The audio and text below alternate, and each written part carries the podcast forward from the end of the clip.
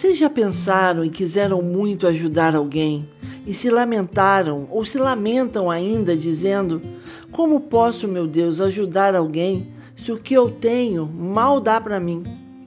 Sou Rosane Guimarães, colaboradora do Centro Espírita Irmã Rosa, e no podcast Perfume de Rosa de hoje, Jesus responderá esta sua pergunta. O óbolo da viúva está nos evangelhos de Marcos, capítulo 12, versículos de 41 a 44, e em Lucas, capítulo 21, versículos de 1 a 4.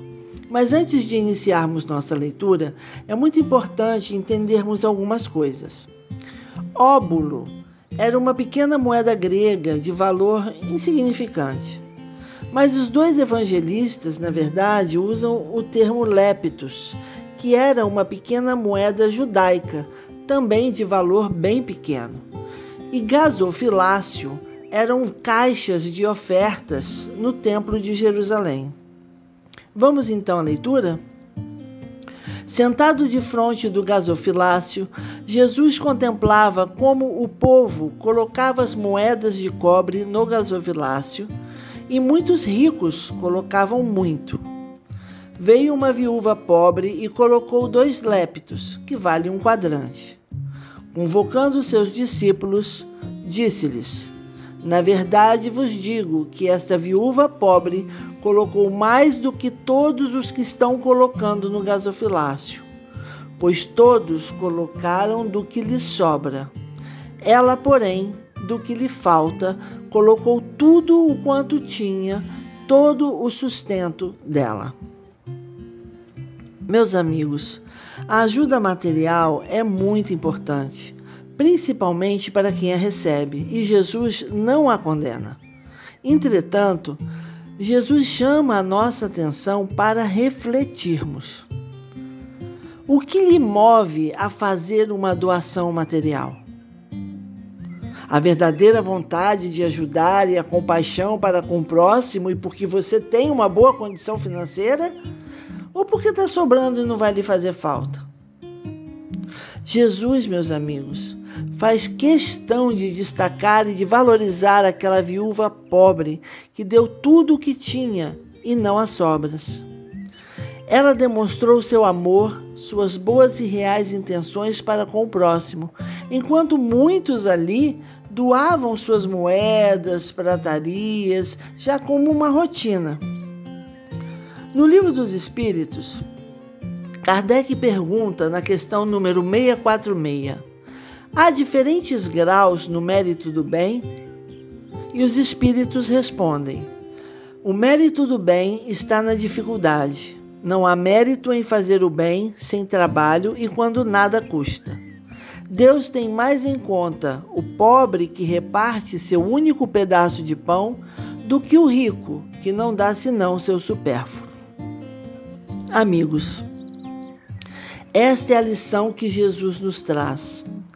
Quando fazemos alguma coisa por alguém, isso deve tocar o nosso coração.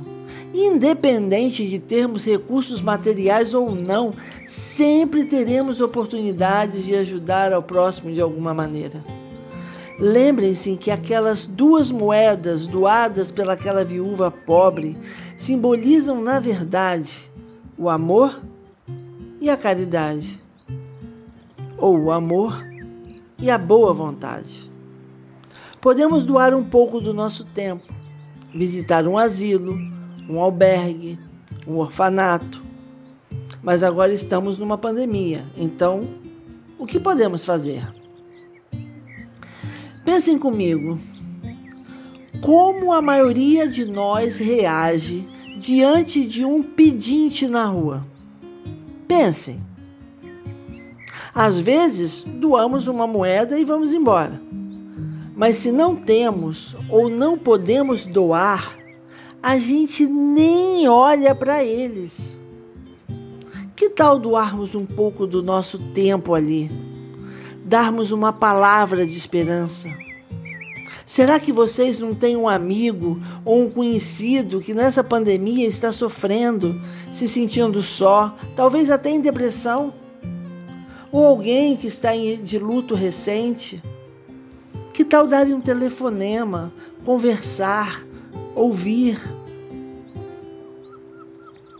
Ou um vizinho que seja do grupo de risco e vocês podem de repente oferecer para ir ao mercado, à padaria, ou ajudar alguém com dificuldades a descer de um ônibus ou a sair de um carro.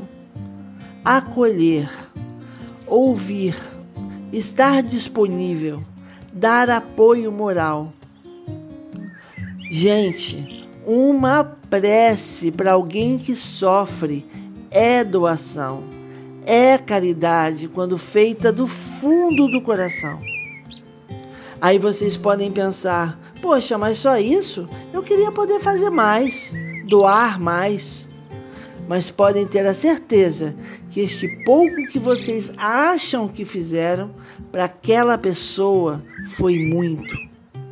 Quero fechar nosso podcast de hoje com uma pequena mensagem do Espírito João de Deus no livro Cura, psicografia de Chico Xavier por espíritos diversos. Dádiva. O auxílio ao próximo ensina o amor que nutre e agasalha. Ainda que seja em migalha, o pão é carinho e luz. Muito embora pequenina, sem que alguém possa entrevê-la, a dádiva é como estrela na doce mão de Jesus. Um abraço carinhoso a todos, muita paz e até o próximo podcast Perfume de Rosa.